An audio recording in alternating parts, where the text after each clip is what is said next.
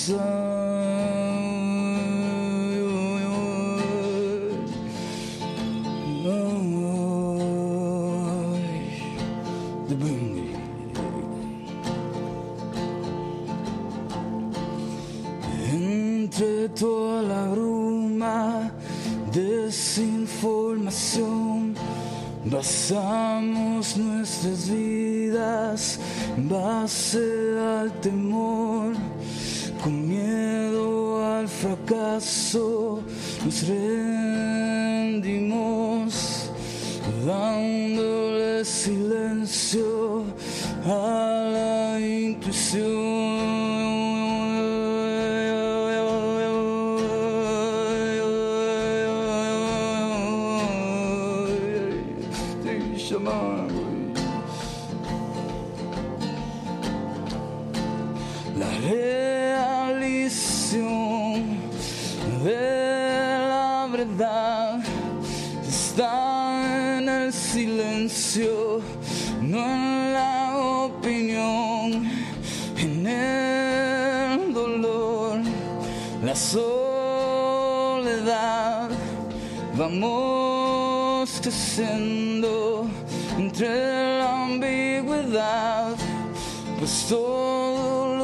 Malo y lo que es bueno solo cuestión de percepción.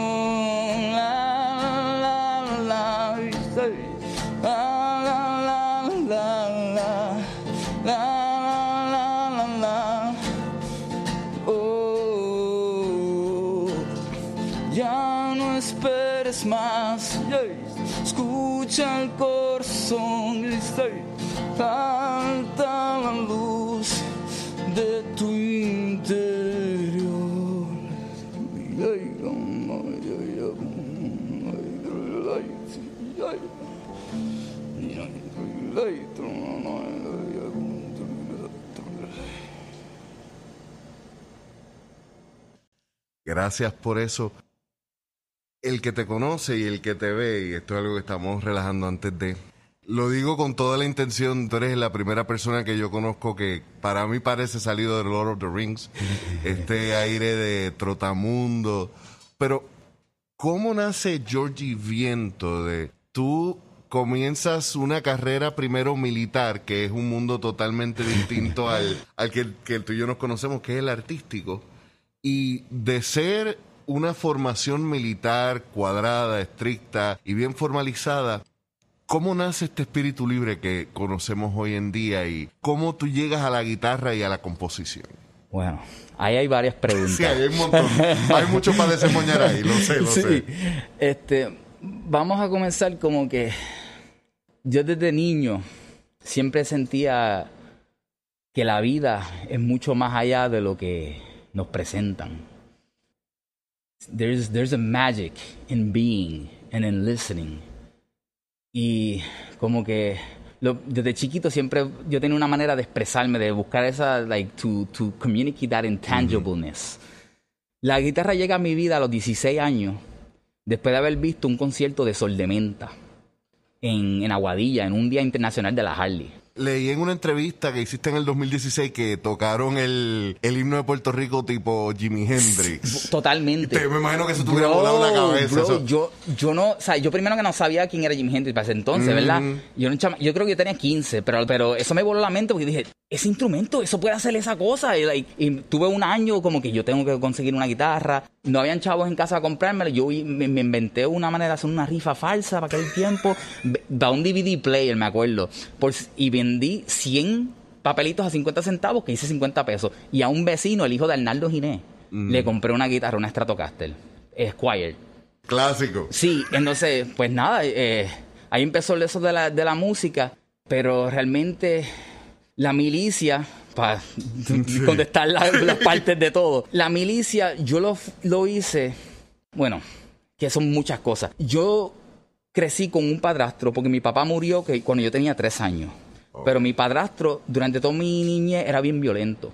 Este, era drogadicto, alcohólico, con problemas de violencia y como que siempre yo tenía muy, mucho miedo. Y, y el único figura padre además de mi padrastro, que yo le decía papi, era mi tío, que yo veía de vez en cuando, que él viajaba el mundo todo el tiempo con el Army. Y él me decía, si tú quieres viajar el mundo, pues mira, el ejército es la que hay. Pues yo estaba enamorado de aquel entonces con una muchacha y yo decía, "Acho, yo me voy a casar, pues me voy a meter para la milicia, porque eso me garantiza todo. Es la historia que le venden a demasiada gente. Completamente. So, yo me fui por el dinero. Yo me fui por el dinero completamente. O sea, no, no me importó que nada. Me acuerdo que cogí el test del ASVAB, saqué 98%. Pero ellos me enseñaron, son bien inteligentes, me enseñaron una lista con los trabajos por los bonos. Entonces, yo cogí el primer trabajo en la lista, que eran 10 mil dólares de bonos. Imagínate, a los 17 años ver una lista, para allá es. Yo ni vi ni de qué era el trabajo. Terminé echándole gasolina a los aviones, whatever. Y todo ese tiempo que yo estaba allá era súper deprimido porque estaba trabajando 6 días a la semana, 18 horas al día, y no tenía vida. Pero, ¿sabes? Sí, o sea, tú entras a la milicia con la intención de viajar y ver el mundo y no con la intención de estar en un hangar limpiando F-17. y Mi trabajo era echarle gasolina a los aviones. Como que creía que el dinero me iba a hacer feliz. Y ahí me di de cuenta que por más dinero que tú tengas, si no tienes vida, no importa. Nada. Después de eso regreso con una depresión exagerada. Y durante esa depresión, cuando se, rompió, se rompe el segundo noviazgo, yo, yo vengo, regreso del ejército, vengo para Puerto Rico y me termino una banda de hardcore, como vocalista de una banda de hardcore metal, que el que sepa de eso es música extrema, pesada. Obey the Light, que saludo a los muchachos. Y, y estuve en la mejor época de hardcore en Puerto Rico. Pero durante todo eso que estuvo pasando, yo tenía a mi segunda novia, ella se muda para West Palm Beach y yo me tiro detrás de ella. Desde antes de salir para allá, ya yo sentía que algo no iba bien, pero me tiré como quiera. Sí, estaba, dite, esto no va a funcionar, pero tengo que hacer todo para ver si de verdad no va a funcionar. Completely. Y entonces. Been there. yeah. Vamos a darle. so, me acuerdo que estoy allá, entonces pues todo that I felt inside it revealed itself. Ahí yo termino homeless. Estoy trabajando en Borders como parte del café y dejo mis cosas en el warehouse de, de Borders y, eh, por las primeras dos o tres noches duermo adentro de, debajo de un puesto de gasolina en West Palm Beach, en un gueto haitiano. Entonces, para el tercer día, la jefa de la tienda, Isabel Basayo, que ya trascendió el cuerpo físico, ella me- se da de cuenta pues, de mi situación y me dice, mira, tú no tienes que estar por ahí de ambulante, puedes venir para mi casa. Cuando voy para su casa, yo había dejado mi guitarra con mi exnovia de aquel entonces, sea, no había podido todavía recortar mis cosas. Isabel tenía una guitarra en la sala que ella había comprado hace años, pero que nunca practicó. Y ahí me llega la primera canción de lo que hoy en día es Georgie Viento, que fue Alma Acústica. Podrías compartir esa canción cuando termines la anécdota, pero Uh, este, van, va demasiados años que yo no toco esa canción, no sé si ni me acuerdo, pero real. Porque lo, ok, lo que pasa con esa canción es que esa canción fue la primera, básicamente, mi espíritu, yo lo veo como que nos creemos que somos la historia. Y eso es lo que nos enseñan, que desde chiquito, que tú, ves, tú eres eh, este individuo y toda la sociedad, they teach you all these things. Pero la verdadera esencia de lo que somos es lo que llamamos Dios y lo que hemos creado religiones y todas estas cuestiones.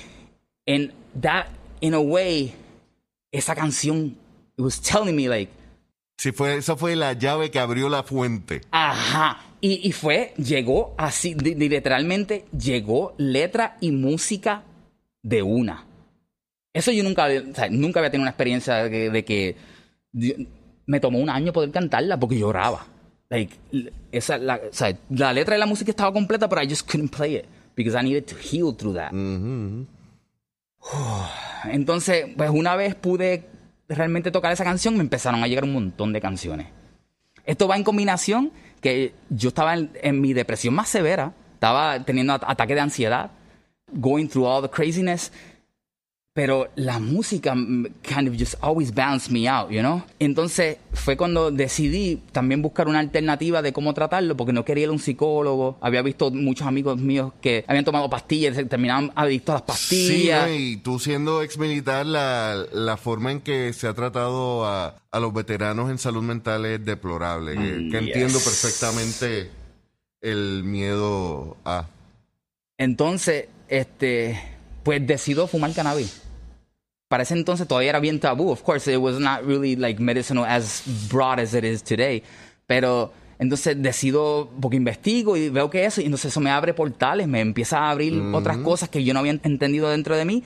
Y cuando regreso a Puerto Rico, me llegan básicamente como 10 canciones de cantazos, brum, brum, brum, brum, durante un verano que estoy quedándome en Río Piedra y que em- empiezo a, a usar el cannabis como medicina y a tocar guitarra, a tocar guitarra. Y ahí, ahí fue cuando nos conocimos alrededor de ese tiempo, que yo empiezo a ir a- al Poets Passage y me acuerdo que nos conocimos en tu cumpleaños del 2009. Del 2009. Nunca voy a olvidar ese día.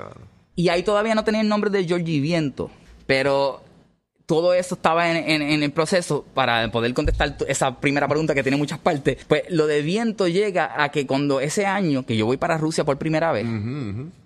Que eso también podemos explicarlo más en Sí, detalle. eso hay que tocarlo, obviamente. Pero cuando voy para Rusia, tengo una experiencia mística al volver. Cuando me monto en el avión de Rusia para Nueva York, mi cuerpo se pone bien caliente. Yo como que, pues lo siento, pero no le, no le doy pensamiento. Llego a Nueva York, paso una noche, al otro día me monto en un avión para Puerto Rico. Mi cuerpo se pone bien frío. Again, I was like, okay, this is weird, but whatever cuando, sal- cuando llego al aeropuerto, que no le digo a nadie que vengo para Puerto Rico, ni siempre hago eso. Sí. salgo del, del aeropuerto caminando, cuando, mientras voy caminando hacia Isla Verde, mi cuerpo se pone caliente y frío, caliente y frío. And I start feeling a wind around my body. Entonces, pues cuando llego al aeropuerto, que me bajo del avión y empiezo a caminar, mi cuerpo empieza a sentir unos escalofríos bastante intensos. Y sigo caminando y de nuevo, like, I'm not really paying attention to it. It's just happening, you know? And I'm, I'm still in the days de mi, de mi experiencia en Rusia, mm-hmm, mm-hmm. que, pues, no sé, que es just, it's a- there's a lot of stories in all of this, you know? Así son las conversaciones. Sí, entonces, pues básicamente como que sentí the energetic body. You know, I started perceiving the subtleties of mm-hmm. life. Para also explain a little bit more, en el 2009 fue el año que yo empecé a meditar porque yo no sabía qué era la meditación, no conocía ese término, pero eh, fue el año que yo empecé a prestar atención a cómo mi cuerpo Reacción. reacciona y trabaja. Como que sentía la circulación de mi cuerpo, se- me enfocaba en mi órgano, me enfocaba en la respiración y dormía. Interesantemente lo empecé a practicar porque vivía en un apartamento en Bayamón donde mi housemate era bien ruidoso. Entonces yo tenía que acostarme y él no paraba de hacer ruido. So yo como que I would do this to just not pay attention, to like let the cacophony take me into silence, como que, que toda la cacofonía me llevara al silencio interior, prestando atención a mi cuerpo. Y así me dormía.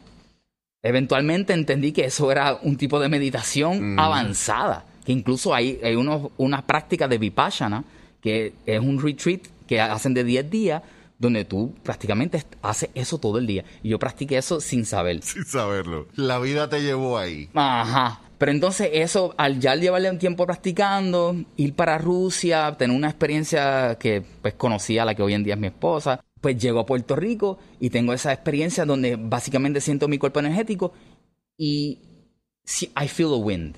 And basically wherever I was focusing, a breeze would, would flow. I was like,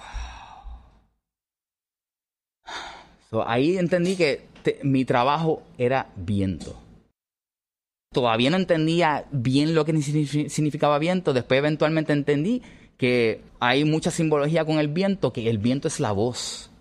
De hecho, tanto en el hebreo como en el griego, como en el cantonés creo que es, la palabra viento y la palabra espíritu son la misma.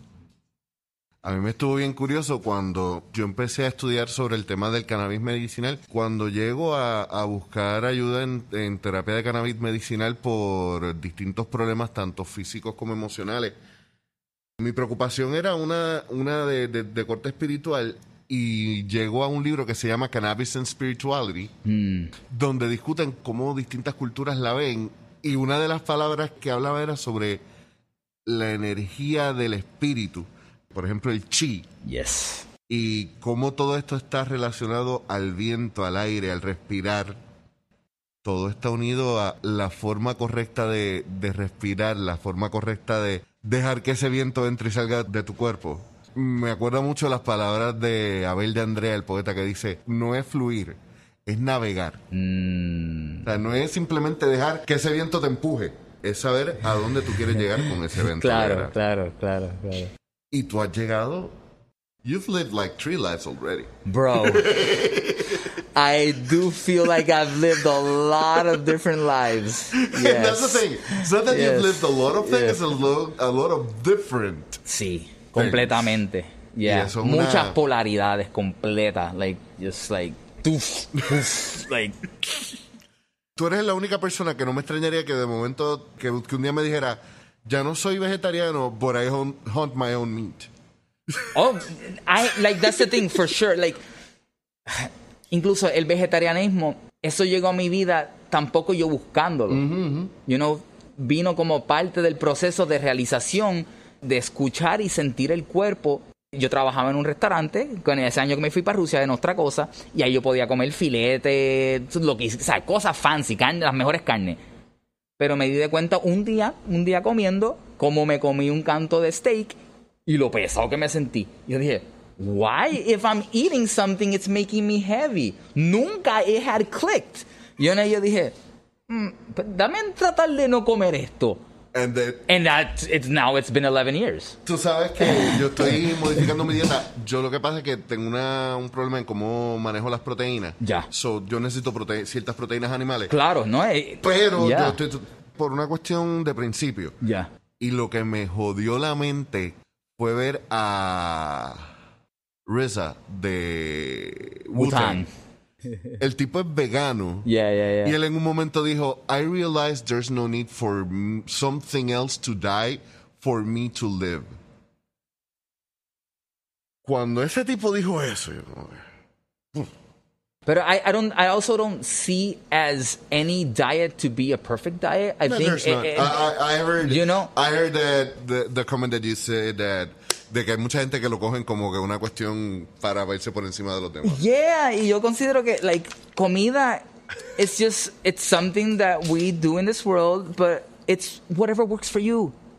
No hay nada que sea una solución para todos o todes, you know, because there is no no, no somos iguales. There's no one You know, todos, todos tenemos una fisiología bien distinta, genética distinta, y no todo lo que funciona para X funciona para Y. And it's like, you know, whatever resonates. Whatever whatever resonates. resonates. So, going back, Ajá. estabas para ese momento, luego de que ya vuelves de, de Rusia, llegas a Puerto Rico, te das cuenta entonces que ese viento, ese neuma era lo que, lo que te estaba moviendo y es ahí entonces donde tú tomas la inspiración para el nombre. Sí. Ya para ese entonces, pues ya yo sentía que tenía que grabar las canciones que ya había recibido para ese entonces para que para abrir espacio para lo próximo. Entonces, pues ahí pues decido, pues I, I guess I need a name for this, you know. Y pues como ya había tenido esa experiencia, pues decidí ponerle Georgie Viento. Y una cosa, porque lo mencionaste así como que in passing, pero volvemos a la cuestión de que tú eres un ser que se balancea entre muchas polaridades que parecerían contradictorias. tú empiezas cantando hardcore metal. Yes. O sea, tú, Yes. tú no empiezas, que no solamente es un sonido fuerte, Yeah. sino que las temáticas generalmente tienden a ser gráficas, brutales, a veces violentas. Incluso bandas que son cristianas tienen una, una imagery, una imaginería, una, unas imágenes en sus letras que tienden a ser gráficas y violentas. Eh, Para mí uno de los mejores ejemplos era la banda de cristiana de rapcore, hardcore, POD, Uf. Payable on Death. Exactly. Y Yeah. tenían, por ejemplo, recuerdo siempre que criticaron una de las carátulas que era un ángel con una pistola en la cabeza de un demonio. So, yeah, I remember that. Y es un sonido que se que es gutural, que es sucio, porque no hay- aunque hay una técnica que no es fácil. Claro, claro. Pero entonces es el otro extremo, porque tu música es relajante. ¿Cómo tú vas de un lado al otro? Eh, ¿Fue parte de ese mismo...? Porque no es que tampoco como que le has perdido el amor al metal. No, no, no. Ah, todavía toco. Eh, todavía toco metal. Tengo un par de proyectos. Eh, toco guitarra ahora mismo para un proyecto que se llama Move On, que es hardcore. También has trabajado con Baba Gris. Eh, con Baba Gris he colaborado varias, varias ocasiones en eventos teatros ritualísticos y también en, un- en varios temas por salir, un tema que, que ya salió, que le hicimos un tributo a Silvia Resach, Mi Subconsciente Amor, que lo pueden buscar el video en YouTube, tremendo trabajo. Una producción Este, brutal. brutalísimo. Este también, pues, yo he colaborado con varias cosas, pero entonces, when it comes to the the polarities in music and how I jump from one to the to the other, it's not something that I- que yo pienso. Nunca ha sido, mi vida nunca ha sido algo como que yo yo tengo una dirección, ¿verdad? Yo voy hacia allá. Ahora, la vida siempre me yo dejo que ella me lleve a donde me tiene que llevar. Eso me acuerda y lo primero que pensé cuando te invité al podcast, nos conocimos en mi cumpleaños, pero la primera conversación que yo recuerdo haber tenido contigo fue en SOS Burger. Estaba llegando de Rusia Mira. y entonces me acuerdo que, que yo digo, mire, ¿qué, qué es lo que tú haces? Me dice, pues, yo canto. Y yo, ¿tienes disco? Y yo, sí, ¿no? Eh, si quieres darme cinco pesos por el disco. ¿De que tú vives? Y tú me dijiste, pues, de lo que la gente me paga. ¿Y cuánto la gente te paga? Lo que desea pagarme. Y yo te pregunté, pero es que eso, eso no, no se hace. Y me dice, tu respuesta fue, yo no sé si es difícil, yo lo hago. y Sí. Para mí, en, en- en cierta forma, es envidiable esa, esa tranquilidad con la que tú la asumes, porque muchos artistas quisieran tener el valor de decir, pues yo no sé si es difícil o fácil, ese no es el punto. El punto es que yo lo estoy haciendo. Yeah. Y ese ha sido entonces el approach tanto a la música como a la vida en general. Completamente, completamente, porque fue algo como que consecuencia, ¿verdad? Porque te, te expliqué brevemente que pues, mi, ni- mi niñez era bien violenta y todo, y yo me siempre me sentía inhibido, en siempre, siempre tenía expectativa y vi como eso no me funcionaba. Cuando tenía un plan y una expectativa, la vida siempre me daba cantazos y yo terminaba disappointed, hurt, and all this stuff.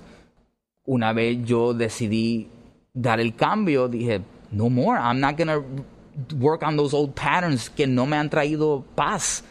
Yo prefiero estar en paz. Y la paz es, algo, es una decisión. Es una decisión que no matter what is happening, you don't hold on to it. You just experience. If it's pain, you experience the pain. If it's if it's hurt, whatever, you just experience it and allow it to go, and allow life to keep going wherever it wants you go. You aim for something. Me gusta tener una dirección y, y a sort of plan, pero you know, it's the liberty of allowing the life to unfold is way more magical. Hay un, un dicho de que dice Sadhguru, que él dice, eh, tus sueños están a base de lo que tú crees, de lo que tú entiendes, de tu conocimiento, que las cosas sean más allá de lo que tú creas posible. And I think that is beautiful because nuestro imaginario solamente funciona a base de lo que hemos entendido hasta el momento en que estamos. Nuestro mundo va a ser tan grande como los pasos que nosotros demos, porque si te quedas en el mismo espacio, si no compartes con otra gente, si no, si no tienes otras experiencias más que las que ya estás acostumbrado, no hay forma de que tú saques esos patrones neurales que te tienen acostumbrado a esa, a esa Eso, costumbre, a esa rutina. Yes, yes. Y me, me parece bien hermoso el que, el que puedas hablar con tranquilidad de esa niñez difícil, porque no solamente me dice que ha sanado mucho de eso, sino que es un ejemplo de que se puede. Es un, ejemplo de que se logra y es un ejemplo de que la vida más gris puede producirle el, en un mundo colorido y que el arte nos da unas esperanzas preciosas de la vida. Oh, full, full. Eh, Yo realmente lo veo de esta manera. Todos vamos a, a sufrir de alguna manera en este, en este camino para enseñarnos algo. You know, si no entramos a la sombra de nuestras vidas, jamás vamos a poder realmente conocernos. Y nos han enseñado a que tengamos miedo a lo que no conocemos, que lo pintemos como diablo, satánico o algo, you know. Yo crecí cristiano también, you know, and it's like, yo por muchos años le tenía miedo a las cosas que no conocía. Entonces llegó el metal que me empezó a abrir que no, actually those unknown things may bring you something that you don't know, that you may understand and, y puedes empatizar. So yo yo vi que tenía tenía esa de eso como que sí mi- tenía muchas cosas bien violentas que habían pasado, o sea, pero vi como naturalmente eso me, me hacía escribir. Eso me hacía escribir, eso me hacía dibujar, eso me hacía enfocarme en otras cosas y, y realmente agradezco todo lo vivido. O sea, yo no cambiaría mi vida por nada. Like, todo lo que he vivido, gracias. Gracias porque me enseñaste, me diste empatía, puedo entender que todo pasa como tiene que pasar. No matter how, how we want to change things o que no, todo pasa como tiene que pasar. En, ay, yo vivo agradecido. Tú puedes aprender de dolor o simplemente quedarte con ese dolor toda tu vida amargarte la vida. Pero es una opción. Sé que es bien, like, like, como que difícil de escuchar eso a veces, como que eh, está en ti, pero sí, todo está en nosotros. Sí, a veces, y a veces de- escuchar eso es difícil cuando estás en el momento. Por eso. Pero cuando ya lo has pasado, eh, eh, es cierto, eh, eh, una de las cosas que yo he estado trabajando en mi vida es el hecho de, de dejar ir el, el dolor que otras personas me han causado, porque las decisiones de otras personas sobre tu vida no son responsabilidad tuya. Pero cuánto tiempo tú las dejes en tu corazón Com- comiéndote. Eso. Ya esos son otros Eso 20 mismo, pesos. Eso mismo. Y es un veneno. Eso mismo. Es un veneno y me Eso encanta mismo. saber que hay gente como tú que a conciencia se sana porque como ya creo que esto es un tropo bastante clichoso, pero es cierto que a veces por no sanar lo- las heridas que nos hicieron otras personas, terminamos sangrando sobre quienes no nos han herido. Eh, que le cua. Full. Y eso muchas veces no solamente nos destruye a nosotros, sino destruye relaciones a nuestro alrededor. Definitivamente. Volviendo al tema de las influencias, Ajá. tienes hardcore, tienes metal, tienes algo de blues ahí. Sé que te he escuchado citar a raperos también. Uf, hip hop es. Interesantemente, realmente, yo creo que mi primer amor por la música fue el. Pues, Bicosí. El- Si no fuera porque eres puertorriqueño, pues, pues, es que Bicosi trasciende. Bicosi es otra cosa. Mi hermano, o sea, Bicosí me ayudó demasiado en la niñez, you know, este. Pues, hablar de la verdad, de las crudas realidades, eso es súper necesario. Y, eh, y toda esa época de, de los, de los 90, para mí, el hip hop fue grande parte, incluso el underground al principio, todo eso eh, era lo que vivíamos, you know, antes de que se conociera como reggaetón. Toda esa toda esa melcocha de, de gente experimentando, eso estaba, para mí era súper importante. Pues claro, no sé, después yo me fui para el extremo porque me ayudaba en la paz. A mí, lo interesante de que uno de los géneros más importantes en mi vida fue el black metal. Que el black metal, pues se conoce por, por lo satánico, por lo evil. Pero realmente el, el black metal es una contestación a una a la imposición, a la imposición de religiosidad y de apagar lo que existía. Sí, en, eh, para dar un trasfondo histórico, la- los primeros grupos de black metal como tal en Noruega, Suecia, etcétera, comienzan no como black metal, sino como un power trash más pesado, pero entonces la idea era una temática contestataria al levantamiento religioso protestante específicamente Yes. en Europa y como una forma incluso de retomar los valores precristianos. De Ajá, hecho, yeah. hay bandas que, que te dirán que son seguidores de Odín, Es claro, Este- claro, claro. que vuelvo y digo, yo lo analizo desde mi sesgo de, de todavía de protestante, Claro. pero es bien normal ver que durante una época de la vida de la persona donde generalmente lo- los años teenagers eh, son la rebeldía, te vayas por algo que sea contrario a aquellas cosas que están siendo exaltadas en la sociedad, pero que en la vida individual y personal de cada persona no está rindiendo los frutos que deberían. Y esa ética, yo creo que uno de los mayores problemas que ha tenido la iglesia en general ha sido el que no ha sabido vivir bajo los estándares que le exige a los no creyentes. Eso. Full. Así que Full. te entiendo perfectamente. Porque interesantemente fue mi tiempo más envuelto en la iglesia fue cuando yo escuchaba black metal y yo no lo encontraba contradictorio. O sea, yo encontraba que el black metal me daba una paz que no lo conseguía en la iglesia. En la iglesia tenía otro tipo de, de paz y otro, otro tipo de experiencia que despertó muchas cosas en mí, pero el black metal me llenaba esa otra parte que en la iglesia se le echaba para el lado. Sí, sí, ¿no? Y, y también el hecho de. Y aquí podríamos estar pontificando, hablando mierda por hora. Este, eh, saludos, de hecho, eh, shout out a tu podcast que está súper bueno. Gracias. Hablando mierda. El sonido también podría darte la oportunidad de sacar, de exteriorizar y tener una catarsis de Eso. esa rabia. Eso mismo. Yo, cuando veo de, de lejos el mosh pit, yo lo que veo no es gente entrando a cantazos, tampoco veo gente bailando. Eh, yo muchos años canté en una banda de metal y jangueé un montón de veces. Nunca lo he visto como un baile. Yo lo he visto como un excelente ejercicio de psicología social de tú sacar en un ambiente relativamente controlado, porque eso es otra cosa. La gente que no está acostumbrada a ver un mosh pit, lo que ve son puños y patas. Eh. Y hay una...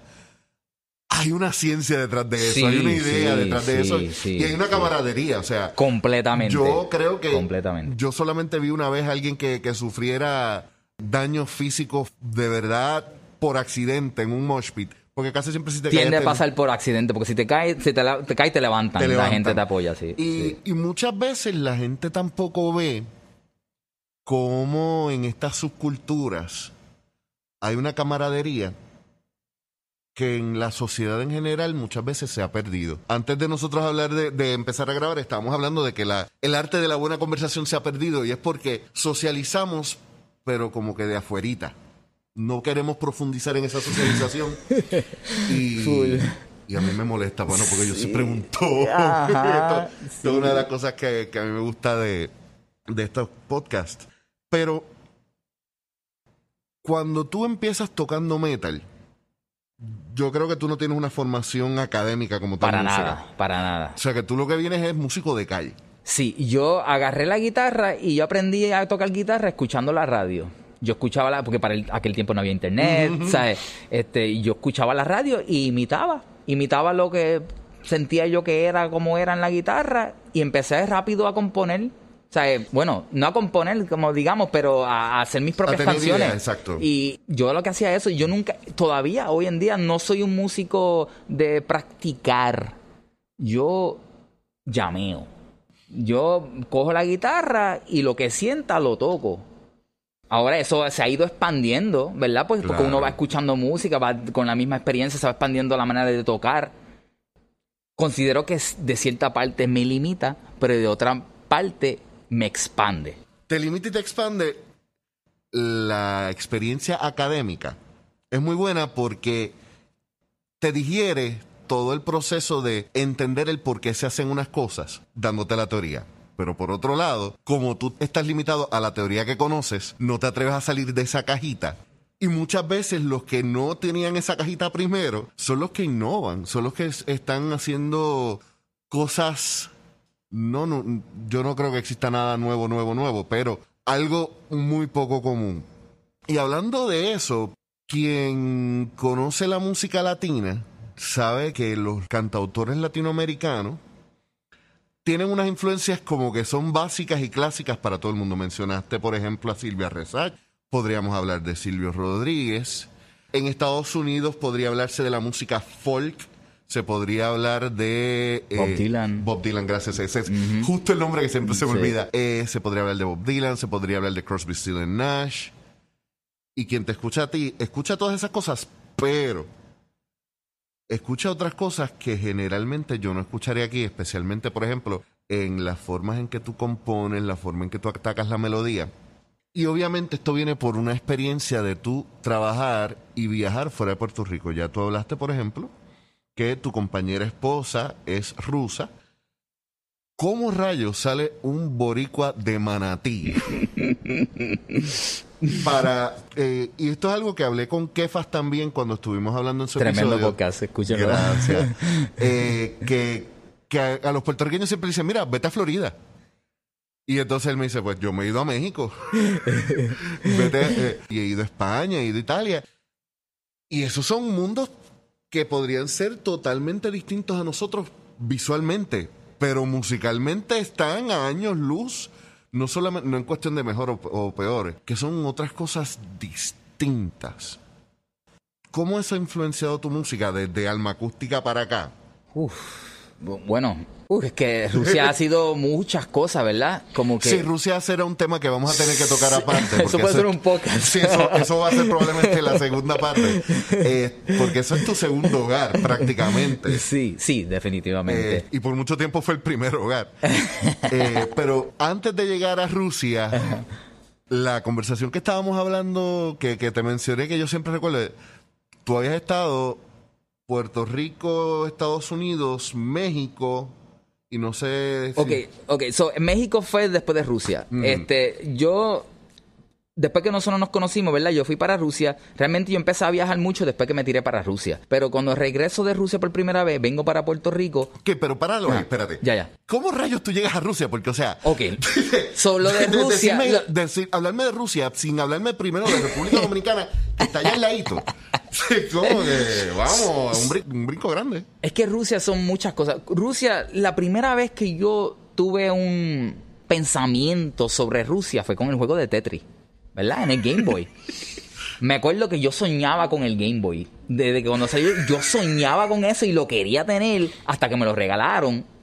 Pero me lo regalaron más que con Tetris. Entonces, por, yo no sé si amor por dos años lo único que tenía era, era Tetris. Pero pues lo jugaba a, a todo dar. A ese entonces, pues te acuerdas que cuando tú eh, pasabas partes, pues salía como que la iglesia ortodoxa con Ah. uno- whatever. Yo creía que esa iglesia para mí era, era un castillo. Yo lo llamaba el Mm. castillo. Y yo me acuerdo, y yo me decía a mí mismo, ah, algún día yo me voy a casar con una princesa de ese castillo. Pero, you know, that's kid, little did I know that that would actually become a reality, you know? Yo sé que me van a odiar, pero vamos a dejarlo hasta aquí por hoy. La próxima semana concluimos nuestra conversación con Georgie Viento. En las notas podrán encontrar tanto nuestras redes sociales como el enlace para el website de nuestro invitado www.georgieviento.com. Recuerda suscribirte a nuestro podcast, darle like a nuestra página en Facebook, en Instagram, visitar nuestra tienda en Viral Style y en esta ocasión nos despedimos con algo distinto. Un regalo que nos entrega nuestro compañero Georgie Viento, el tema Integrando Sombras.